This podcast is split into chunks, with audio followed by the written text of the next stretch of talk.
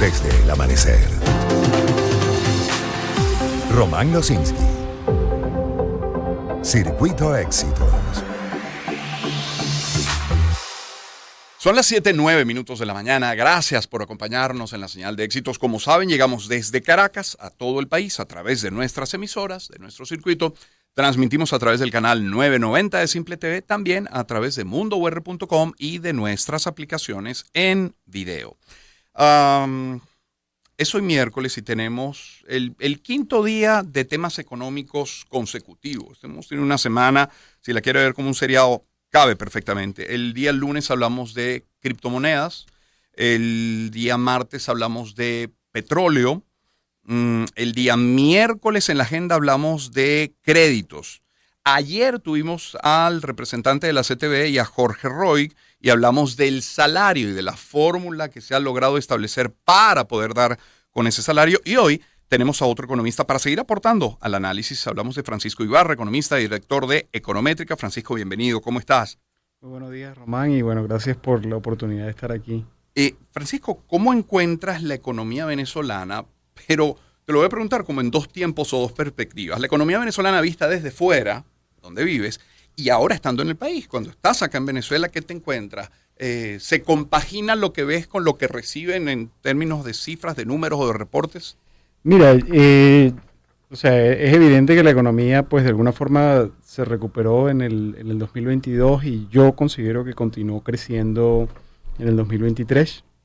Ahí hay ciertas diferencias de opinión, también lo que podemos hacer los economistas con la cantidad de información que tenemos disponible es bastante reducida, pero eh, yo estimo pues, y, y, lo que nosotros estimamos es que la economía continuó creciendo en el año 2023 a una tasa mucho más modesta de la que experimentó eh, en el 2022, pero que aún, con eso continúa expandiéndose y lo que seguimos viendo es de alguna forma que la economía continúa expandiéndose. Tú ves la recaudación real, ves los índices de crédito, ves los índices que nosotros medimos de oferta de empleo, ves la producción petrolera. O sea, no hay nada a mí que me indique que de alguna forma la economía ha entrado en alguna recesión o entró en alguna recesión el año pasado. Eh, qué difícil hacer, y, lo comentamos con mucha frecuencia con Asdrúbal cada semana, qué difícil es para la inmensa mayoría entender que se hable de recuperación cuando su realidad, la realidad de la mayoría de los venezolanos, no es de recuperación. ¿no? Qué, complicado es. Sí, la diferencia entre los números macro y mi es realidad. Que, es que, bueno, siempre hay un rezago, ¿no? De, entre lo que pasa, las cifras que tú vas viendo a nivel macro y lo que tú vas a ver en, términos de salario. Eh, pero sí se ha producido cosas interesantes en el entorno económico o sea, estamos atravesando un proceso importante de desaceleración inflacionaria.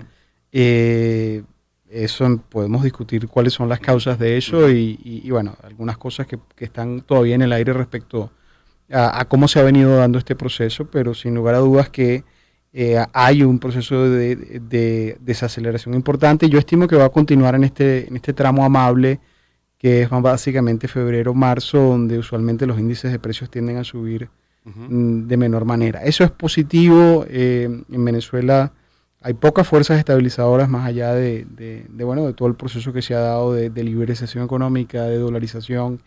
Eh, y bueno, e, eso es un proceso que yo estimo que es favorable eh, porque, bueno, al, final tenemos pocas herramientas y las pocas herramientas que hay para de alguna forma generar crecimiento económico y mejoras en los salarios es, es la estabilidad. Eh, y bueno, yo ahí soy un poco, eh, como decirlo así, eh, medio fundamentalista, ¿no? Yo sigo creyendo de que ese debe ser el objetivo de política económica, estabilizar los precios, que hay cosas que se van a empezar a sumar después de que se estabilicen completamente los precios, todavía hay ¿Y eso se hace más con intervenciones o con... No, bueno, es que, es que el problema, o sea... ¿Cuál es el primer, el, el, el, primer dominante en la inflación venezolana? Es lo que pasa con el tipo de cambio. Claro. Eh, o sea, ya hay un traspaso prácticamente instantáneo entre lo que ocurre con el tipo de cambio y lo que ocurre con el nivel de precios en Venezuela. Entonces, eh, ese anclaje cambiario que para algunos colegas pues no es adecuado, yo creo que es absolutamente adecuado continuar en esa en esa política. Es lo en único. de intervenciones del Estado En, la política que tiene el Banco Central de mantener un tipo de cambio operativo, funcional, que esté bastante cercano al tipo de cambio uh, vamos a decirlo así, paralelo o, de, mercado, como quieras llamarlo, no el que, bueno, que dice el Banco Central, pero hay una brecha que es, que es manejable. Eh, lo ideal es que no esa brecha no existiese, pero, pero bueno, dadas las circunstancias tenemos que, que, conformarnos con lo que hay. Si, es producto de las intervenciones del Banco Central, ese, ese control no termina siendo como ficticio.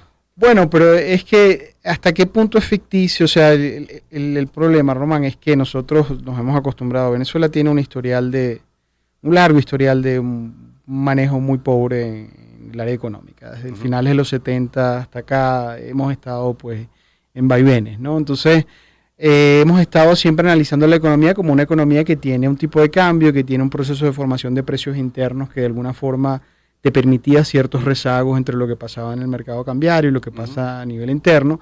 Esa situación ya no está porque tenemos de facto pues una dolarización, o sea, esta economía está ampliamente dolarizada. Entonces, eh, el, el, conjunto, vamos a decirlo así, de análisis que tienes que tener para ver una economía como la venezolana, tienes que mutarlo un poco, salir de esa caja de una economía que tiene un tipo de cambio, con un banco central que hace intervenciones. O sea, Hoy en día, eh, pensar que tú puedes corregir el tipo de cambio real de la economía a través de, a través de afectar el tipo de cambio es ingenuo, porque el traspaso es prácticamente instantáneo en el mercado de bienes.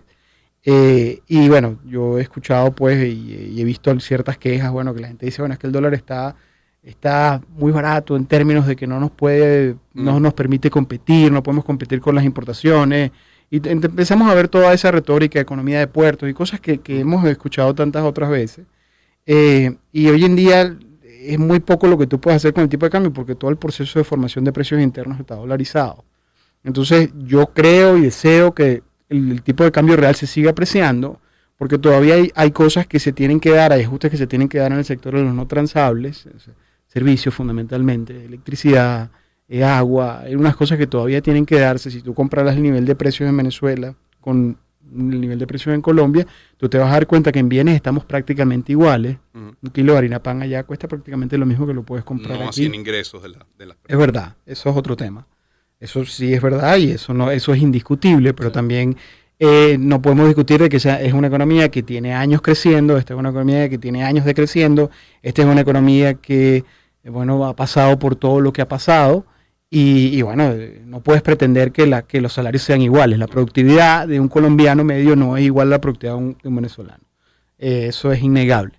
Entonces, eh, yo eso sí lo, acepto, pero el, tema es de que tú tienes que tener un sistema de precios que le dé señales al mercado para saber dónde invertir. ¿Okay? Lo deseable es que en Venezuela exista un sistema eléctrico confiable y, y, no lo tenemos. Y para tenerlo hay que invertir. Ahora, ahora de dónde salen esas inversiones. Claro. Lo deseable es que, tuviésemos un sistema de agua que fuese más confiable, pues ¿de dónde sale? Bueno, entonces es, esa discusión y yo creo que parte de eso es, el precio. ¿okay? Mucha gente se quejó el año pasado, por ejemplo, del tema de la inflación de los servicios de educación. Sí. Eh, eso fue una queja extendida, de hecho lo medimos nosotros en nuestros índices y, y tú ves que efectivamente los costos en dólares de la educación subieron significativamente. Eh, pero todavía cuando tú lo comparas con cualquier país de América Latina, los costos de educación aquí privados siguen siendo más bajos de lo que, de lo que son en otros países. Eh, y también tienes que entender, bueno, que, tienes aquí una presión, pues, pues, porque también el sistema de educación pública está en la situación en la que está. Entonces, eh, o sea, yo, yo lo, lo, lo, que quiero dejar claro es que, que, bueno, que tenemos pocas herramientas de política económica, dada la situación que hay. Eh, yo creo que abogar por de alguna manera una depreciación más agresiva del dólar es contraproducente en, muchas aristas. Eh, es ingenuo pensar que de alguna forma esas empresas que hoy en día puede que no sean competitivas al dólar que tenemos, eh, que ese es el factor que las hace no competitivas. De hecho, este país pasó con un tipo de cambio real enormemente deprimido desde, desde 2017 hasta, hasta prácticamente año y medio que hemos empezado a ver esa tendencia y tú no viste ningún sector exportador. La, queja de la empresa yo la interpreto, sí lo interpreto bien con tantos con quienes hablábamos cada semana, no va tanto en el sentido del precio del dólar, sino de la falta de equidad, de, los aranceles que no pagan, de las importaciones irregulares. Va más en ese sentido que por, que, cuánto cuesta el dólar hoy o mañana. Es que, por ahí, es que por ahí es que hay que, que tirar. O sea, eh, pensar que una empresa ahorita va a ser más competitiva porque tengo un, tipo de cambio más especial, eso no, eso no va a pasar. Claro. Pero tú puedes empezar a abogar porque se resuelvan el tema de, de, de impuestos, los impuestos municipales, los impuestos, el, esquema impositivo que tenemos ahora es un esquema que está focalizado en una economía muy inflacionaria. Entonces es un esquema que cuando tú ves, y tú lo ves que cuando la inflación se, se aparca un poco, la recaudación fiscal se eleva drásticamente, se multiplica porque el sistema está diseñado para operar en un entorno inflacionario muy agresivo. Entonces se hace muy oneroso para las empresas. Entonces yo creo que esa es la discusión que tenemos que tener. Este, o sea, eh, y, hace cuatro años te conversaba, conversábamos en algún evento del, del San Ignacio y te decía, mira, eh, yo creo que el gran reto que tenemos efectivamente pues, es comenzar a sacar a gente de la pobreza. Y eso lo vas a poder hacer permitiendo que los salarios puedan irse recuperando. Va a ser un proceso, un proceso largo, un proceso paulatino, pero, pero bueno, pero lo deseable es que haya estabilidad en los precios. O sea, Ahora, sí, sí, es Francisco Ibarra quien nos acompaña, director de Econométrica. Si esa estabilidad en los precios depende de la estabilidad del precio del dólar y entendiendo que la estabilidad del precio del dólar ha dependido de las intervenciones del Estado y buena parte de esas intervenciones del Estado han dependido de esa licencia pequeña, pero licencia que finalmente le otorgan a Chevron, ¿te puedes imaginar el escenario en el que se revierta esa esa, esa flexibilización en esa sanción a Chevron? ¿Qué podría pasar con nuestro mercado? Bueno, fíjate que esa es una pregunta interesante porque lo que te dice es hasta qué punto la, política que tenemos es sostenible y qué tan vulnerable es. Claro. Este, eh, yo creo que, el proceso, de alguna forma, en que el Banco Central había venido interviniendo y habíamos tratado de tener esta, este pseudo anclaje que hemos tenido en el dólar, eh, precede a, a la flexibilización. O sea, yo creo que el Banco Central ha hecho algo que precede a eso. O sea, yo no, yo no quiero pensar que de alguna forma si se revierten las sanciones, entonces vayamos a volver a tener una presión alcista del dólar. O sea, mientras que el Banco Central mantenga una política medianamente coherente, yo creo que eso se va a poder dar. Vamos a poder estar ahí. De todas maneras, también tienes que entender que es que hoy en día la inflación que realmente la gente siente eh, no es la inflación en bolívares. O sea, la inflación en bolívares, la gente te dice, bueno, es que el año, el mes pasado eh, la inflación fue 2%, pero, pero cuando tú ves la inflación en dólares, la inflación en dólares es prácticamente inexistente. Y muchos de los procesos de salario, los procesos de formación de precios son en dólares.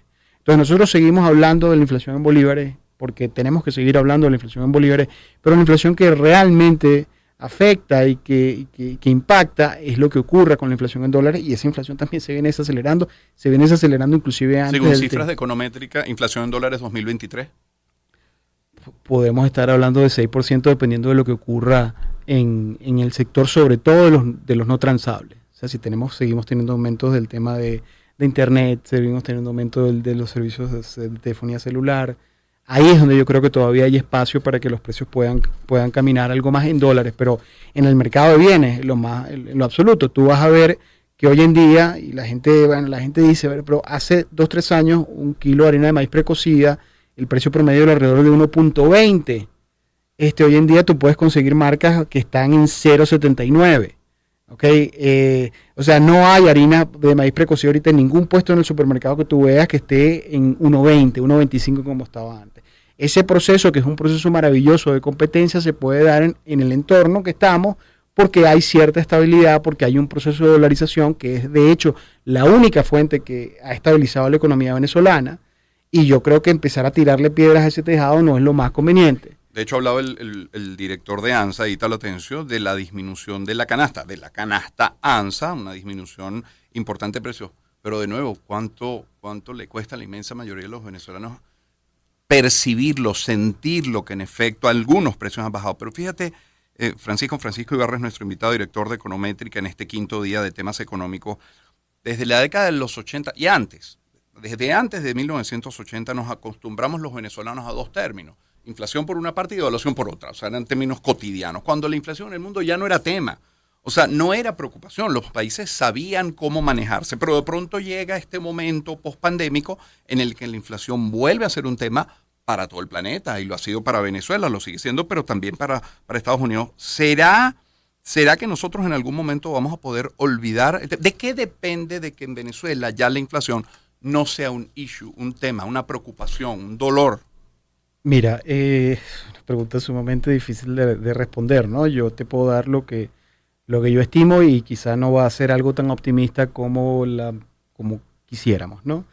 Eh, tú correctamente dijiste, o sea, después de los 70 hubo bancos centrales que aprendieron a controlar la inflación, a enfocarse en la inflación, y hubo bancos centrales que no lo aprendieron. Okay, eh, aquí por la excusa, yo como no tengo vinculación afectiva con el Banco Central, yo tengo muchos colegas que tienen vinculación afectiva, yo tengo ninguna nula vinculación afectiva con el Banco Central.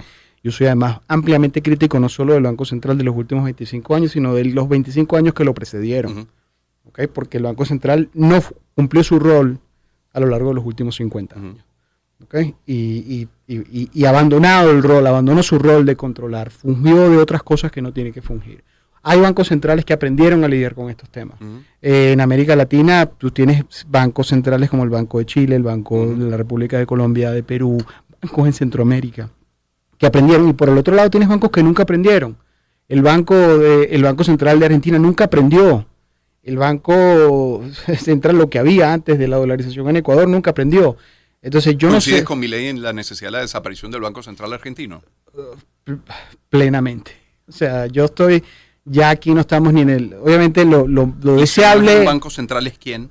Si no es un banco central es alguna algún ente que pues que, que cambie dólares si lo vas a, si no vas a tener un proceso de dolarización total. Si vas a tener un proceso de dolarización total, pues no necesitas banco central, necesitas buscarte algún, algún ente que regule el sistema bancario, que pueda, pueda hacer puentes para créditos de última instancia, etcétera, etcétera, pero no vas a tener esa muleta que han tenido ciertos gobiernos para resolver su tema fiscal.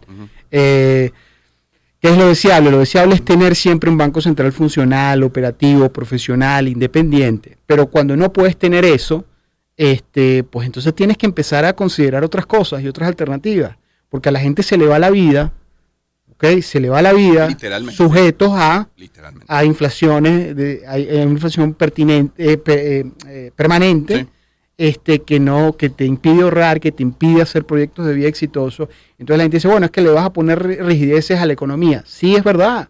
Una dolarización total impone rigidez. Ahora, el problema es que tú tienes que empezar a decidir en el ámbito de, qué es lo que tienes. Eh, y yo no sé, y honestamente no sé si, no sé por qué hay algunos bancos centrales que aprendieron a operar y hay otros bancos centrales que no aprendieron. Ahora, cuando tú tienes un alumno que, que que no es aventajado, que, se rezaga, bueno, ¿cuál es la probabilidad de que ese alumno eventualmente va a dar el brinco y se va a nivelar con los otros? Bueno, a lo mejor nunca lo va a hacer. Entonces, si tú tienes estos entes que lo que hacen es meterle ruido a la economía, eh, mira, yo, prefiero, yo prefiero prescindir pues de prescindir de ellos y tener algún esquema que a lo mejor no es el óptimo, pero que sí permita por lo menos tener estabilidad. Tú hablabas de los salarios no hay posibilidad de que los salarios reales en Venezuela se recuperen a, largo plazo sin estabilidad. Es una condición necesaria, no es suficiente. No es suficiente. La condición suficiente para que los salarios se recuperen es que tú puedas seguir creciendo económicamente, puedas ir ganando productividad. Esa es la condición suficiente. Pero para que todo eso se pueda dar, necesitas una economía que sea medianamente estable en, nominal. y, fíjate que de nuevo de nuevo la gente, yo quiero poner en el centro a la gente. Este debate sobre salario lo tuvimos ayer. Tenemos hoy unos salarios de 100 dólares aproximadamente al mes, 130 quizás si agregas los bonos, en fin. La propuesta de la CTV es llevarlo a 200, no aumentar 200, llevarlo a 200. Ayer mismo acá, Jorge Roy, quien fue presidente de Fede Cámara, dice, inviable, no se puede. Y este debate se da mientras en paralelo se nos dice que la canasta alimentaria, según el SENA, la alimentaria, no la básica, la alimentaria nada más, está sobre los 500 dólares. Sí, bueno, pero es que, es que la, realidad, o sea, no, no puedes, no vas a, meter el sucio bajo la alfombra. La realidad es que el país se, empobreció. Y, y, y, sacar a esa gente de esa situación va a tomar muchos años. No tenemos las palancas que teníamos antes.